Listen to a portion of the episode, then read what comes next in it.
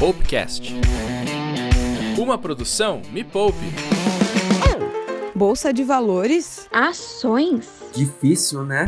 Será que é pra mim? Tá tranquilo? Tá variável. Fala galera, bem-vindas e bem-vindos a mais um Tá Tranquilo, Tá Variável aqui no Popcast, o podcast da Me Poupe. Lembrando para você que ainda não me conhece que eu sou o professor Eduardo Mira, analista CNPI, especialista de renda variável aqui da Me Poupe. Eu estou aqui para te mostrar que renda variável não é difícil, não precisa ser cheio de economês como o pessoal faz por aí. E no episódio de hoje eu vou falar e explicar para você como deu a louca na renda variável. Será que todo começo de ano vai ser sofrido assim na renda variável? Você está preparada? Você está preparado? Calma, respira, que eu tô brincando. Com um pouquinho de verdade, mas tô brincando. Eu recebi muitas perguntas de vocês lá no meu canal do Telegram e hoje eu vou responder as principais dúvidas aqui nesse podcast e vou falar sobre o que aconteceu na Bolsa de Valores nos últimos dias. Yes! A queda dos papéis da Petrobras, tanto aqui quanto lá fora, outros setores que correram perigo, ações mais estáveis ficarão ameaçadas e qual o impacto de tudo isso no seu bolso. Se você vive aqui no planeta Terra, mais especificamente nessa terra Brasilis aqui, deve estar sabendo que no último dia 18 de fevereiro de 2021, por meio de uma nota à imprensa, o Ministério de Minas e Energia do governo federal anunciou a indicação do general Joaquim Silva Luna para o cargo de presidente da Petrobras. Eu fiz uma live lá no meu Instagram, que é @professormira, explicando tintim por tintim do que aconteceu com a Petrobras e analisando também o boletim Focus com as expectativas para a economia no final do ano de 2021 e dos demais anos. Se você não viu, não tem problema, corre lá no meu canal do Telegram, porque eu deixei salvo lá essa live para que você tenha todo esse panorama. Foi mais do que uma live, foi uma aula, porque eu mostrei telas com as projeções dos resultados de, da própria Petrobras, daquilo que ela apresentou ao mercado, tá tudo lá, vai lá que vale super a pena. Eu vou deixar aqui na descrição o link do meu canal do Telegram para que você possa entrar lá e pegar todo esse conteúdo fantástico eu estou sempre colocando mais e mais conteúdo lá para que as pessoas possam aprender e é tudo de graça. Uau! No episódio de hoje, como eu prometi, vou responder às dúvidas que vocês colocaram lá no Telegram. Mas se você ainda não viu a live, eu vou fazer aqui um resuminho para você. O governo anunciou na semana passada, como eu falei, o general Joaquim. Agora, o ex-presidente da Itaipu Nacional, empresa brasileira de geração de energia, irá substituir o atual presidente da Petrobras, o Roberto Castelo Branco. E por que isso aconteceu? Um, por conta do recente aumento dos preços dos combustíveis anunciados pela Petrobras, que foi mais uma das várias altas, tanto na gasolina quanto no óleo diesel que tivemos esse ano. Dois, a reação do presidente da República na tentativa de intervir na política de preços da Petrobras, chateado com esses aumentos dos combustíveis, pensando em evitar uma possível greve de caminhoneiros, como já aconteceu no passado. Mas não só isso, porque além da troca na presidência da Petrobras, o presidente Jair Bolsonaro também já afirmou que pretende zerar os impostos do diesel por dois meses. Uma manobra é, vista por muitos economistas como algo populista e que pode ter consequências graves na economia mais para frente. Ah, mas mira, o que tudo isso tem a ver com o meu dinheiro investido em ações? Uhum. Tem a ver que o mercado e os investidores não viram essa movimentação feita por parte do governo com bons olhos. E sabe por quê? Porque toda vez que o governo interfere numa empresa de capital aberto, ele está mudando o movimento do próprio mercado. Porque a, Petrobras é uma empresa listada na Bolsa de Valores e ela pratica desde 2017 o preço variável dos combustíveis. Uma empresa desse porte e principalmente uma empresa de capital aberto, que não é uma estatal pura e simples, não é unicamente estatal, ela tem sócios privados, que somos nós, os pequenos acionistas, ela deve sim responder aos seus acionistas. Esse é o grande objetivo. E aí, quando o maior desses acionistas, que é o governo, interfere em algo que pode, inclusive, dar prejuízo à empresa, o mercado não gosta. E aí o mercado fica assim: opa, peraí, eu acho que não quero ser sócio de alguém que não tem uma preocupação com a saúde financeira da empresa. E agora que você já entendeu esse contexto, vamos às principais dúvidas que eu recebi lá pelo Telegram. A primeira dúvida é a dúvida do Carlos. Vamos escutar. Por que a Petrobras cai, sendo que não teve alteração nos seus fundamentos? Teve alteração sim nos fundamentos. Por quê? Porque a qualidade de governança da empresa, ou seja, a preocupação e o respeito com seus acionistas, com o mercado, a transparência com o mercado, porque houve uma nota à imprensa, o que é completamente errado. A empresa tem que fazer um fato relevante da mudança do seu presidente, como todas as outras fazem. E isso tudo é muito ruim para a empresa e altera, sim, os seus fundamentos. A gente já está olhando com a preocupação de que ela pode até ter prejuízo mediante essa mudança da política de combustíveis. Então, houve sim uma alteração. Ela não ocorreu de fato, mas já existe essa perspectiva de mudança de fundamentos, de perda de fundamentos. Por isso, o mercado bateu tanto nas ações da empresa. Hum. A segunda dúvida é da Érica. Entendo quando você fala que a gente tem que esperar ao longo do tempo que a gente vai ver essa resposta. Mas minha dúvida é: será que ela ainda cai mais? E aí fico nessa dúvida, se espero mais um pouco para comprar. Érica, não dá para saber se ela ainda cai mais ou menos. Eu uso análise gráfica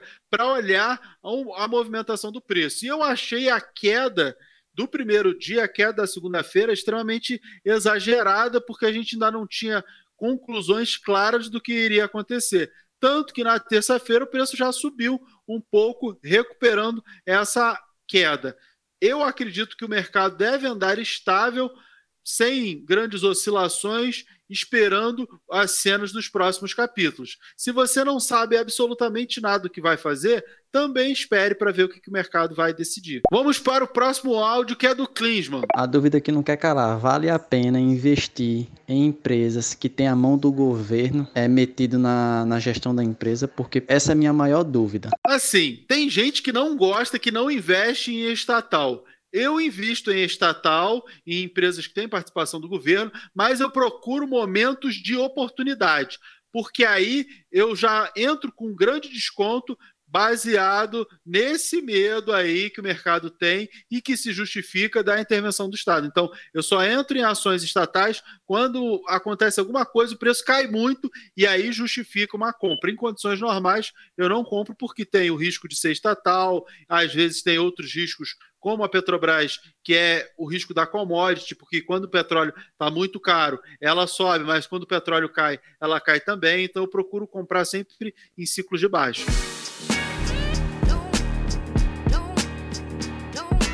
Mas antes de continuar, eu preciso dar um recado para você que está escutando esse podcast. Se você quer aprender mais sobre renda variável, presta atenção. Na semana de 2 a 5 de março, ou seja, semana que vem, eu e a Nath vamos fazer um intensivão da renda variável. Vão ser quatro aulões ao vivo e de graça. Isso mesmo, de graça para vocês, para te ensinar como recuperar o dinheiro que você perdeu em 2020 todas as oportunidades para que você não perca mais oportunidades. Então já corre lá no Instagram da Me Poupe, que é arroba Me Poupe na web, ou no meu Instagram, que é arroba Professor Mira, para descobrir como garantir o seu lugar nessas quatro aulas gratuitas.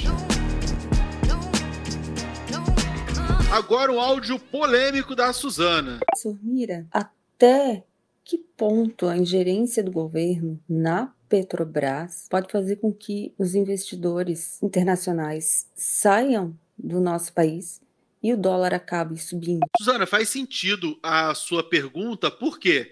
Porque o investidor estrangeiro ele coloca dinheiro num país, nas ações das empresas que estão nesse país, baseado na confiança, na expectativa que ele tem sobre a política econômica, sobre política monetária, fiscal, toda a condução política de um país. Mas quando ele percebe que o governo está indo contra o próprio mercado, interferindo de forma negativa no mercado, essa confiança tem uma quebra.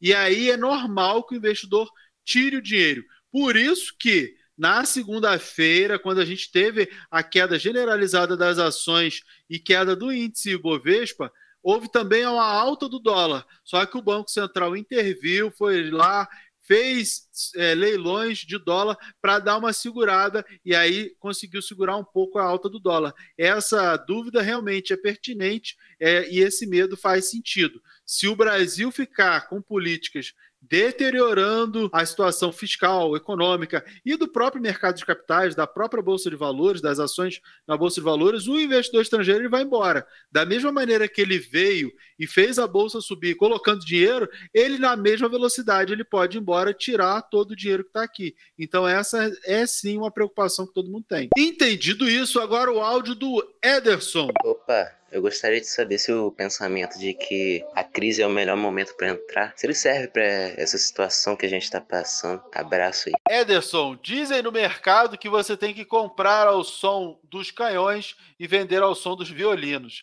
É, se a gente quer comprar barato, o preço só vai cair se tiver alguma notícia ruim. Notícias boas fazem o preço subir. Então faz sentido, em momentos de crise, de desespero, pensar em comprar, porque é normal que os preços caiam demais, além do que deveriam, e aí sim você tem uma oportunidade, uma janela de oportunidade para se aproveitar e comprar mais barato. Uau! E agora temos o nosso quadro Ações Trágicas. E o que acontece aqui? Eu sempre trago algum acontecimento cômico, mas também muito trágico envolvendo investimentos em renda variável lá na Bolsa de Valores e mostro o que a nossa audiência pode aprender com aquela cagada de outra pessoa. E o Ações Trágicas de hoje vai responder uma pergunta que você deve estar se perguntando aí. Mas será que isso já aconteceu antes? Essa é uma pergunta muito pertinente. Por quê? Por que, que o mercado agiu tão mal com uma interferência ou uma possível interferência na Petrobras, uma vez que o general ainda não tomou posse? Isso daí vai ser avaliado na Assembleia de Acionistas. Mas durante o governo da ex-presidente Dilma Rousseff de 2010 a 2014 houve grande interferência nos preços dos combustíveis, onde a Petrobras não tinha nenhuma preocupação com o lucro. Isso provocou um grande endividamento da empresa. A preocupação é apenas com o controle do preço dos combustíveis para controlar a inflação, principalmente para que a presidente Dilma conseguisse re se reeleger.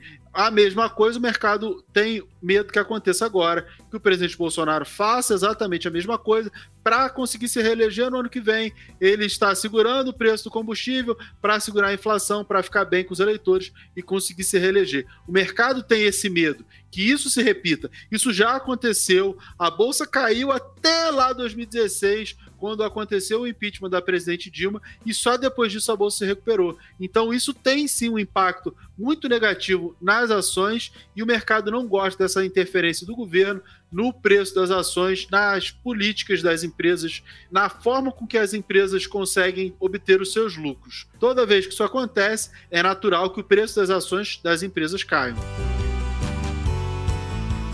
Mas voltando às dúvidas que eu recebi lá no meu canal do Telegram, vamos falar do futuro agora. A Carolina quer saber o que vai acontecer. Será que a Petrobras se recupera nos próximos dois anos? Carol, muito difícil de falar se nos próximos dois anos a Petrobras se recupera. Por quê? Porque é justamente o período que a gente tem para uma próxima eleição presidencial, é justamente esse período que o presidente da República pode ou não fazer alguma coisa junto à empresa, o general que vai ser colocado lá pode ou não interferir na política. Então, esse é um período muito curto onde tudo pode acontecer. A gente só vai saber nos próximos anos. Agora, se você está pensando em 10 anos, nos próximos 10 anos a gente vai ter vários presidentes, não só esse presidente, mesmo que ele se reeleja, depois a gente teria outros presidentes. Então, para um período de 10 anos, eu acredito que a empresa se recupere. Assim. Acho que até uns 5 anos, depois de uns 5 anos, ela consiga se recuperar.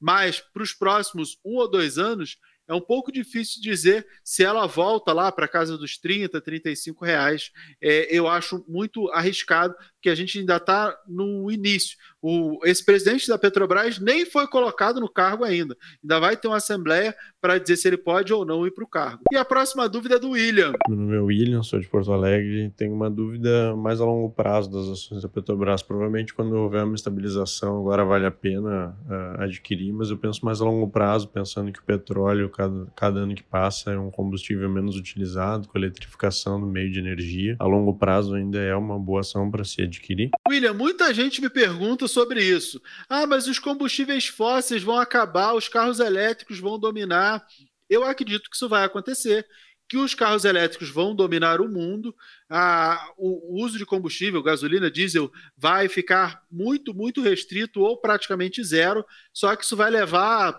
acho que uns 100 anos. A gente nem vai estar vivo para ver. Por quê? Porque imagina que você tem uma frota inteira. Como é que você pega essa frota inteira e joga no ferro velho? Como é que o patrimônio de todas essas pessoas que têm todos esses veículos vai para o ferro velho? Não é assim que acontece. Essa troca ela vai ser gradual ao longo de décadas e décadas e décadas.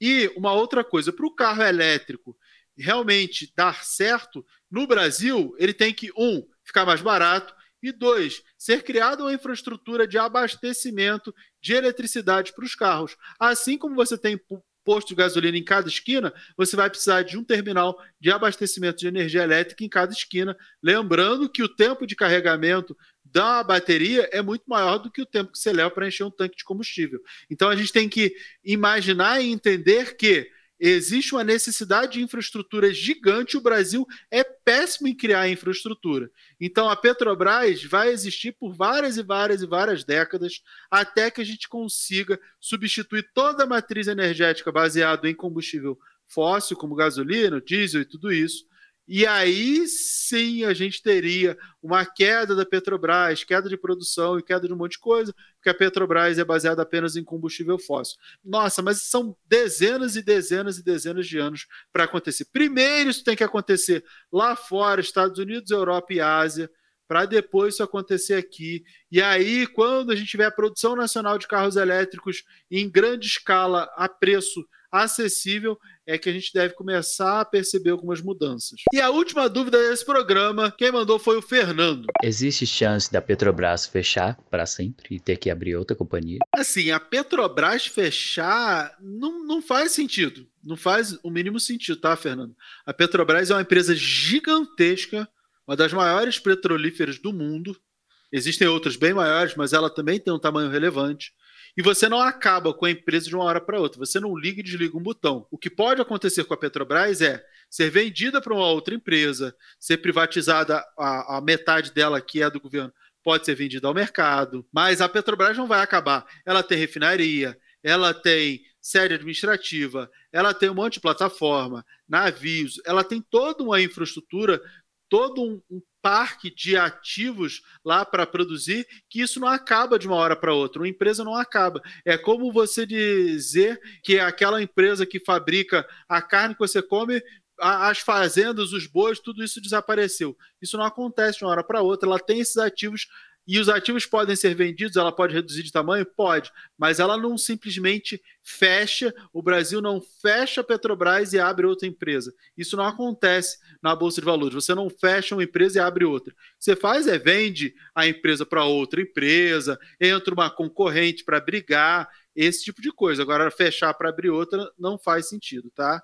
E isso que eu acabei de falar é algo que fica bem claro nas aulas do intensivão que vão ocorrer semana que vem, onde eu dou uma olhada mais a fundo na empresa para mostrar para vocês e justificar por que eu fiz recomendação de algumas empresas que valorizaram muito. E aí tem lições extremamente importantes, então anota aí na sua agenda. O intensivão acontece na semana que vem, dos dias 2 a 5 de março, às 8 horas da noite, ao vivo e de graça. Você entra no Instagram da Me Poupe, arroba Me Poupe na web, ou no meu Instagram, arroba Professor Mira, para saber todo o passo a passo para participar desse intensivão.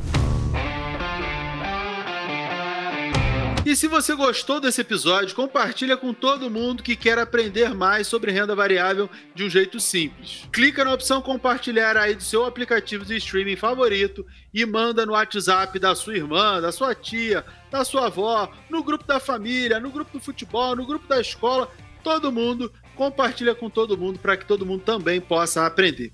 Obrigado pela sua audiência e pela sua paciência de sempre. E espero vocês no próximo podcast. Até lá, um grande abraço e um grande beijo.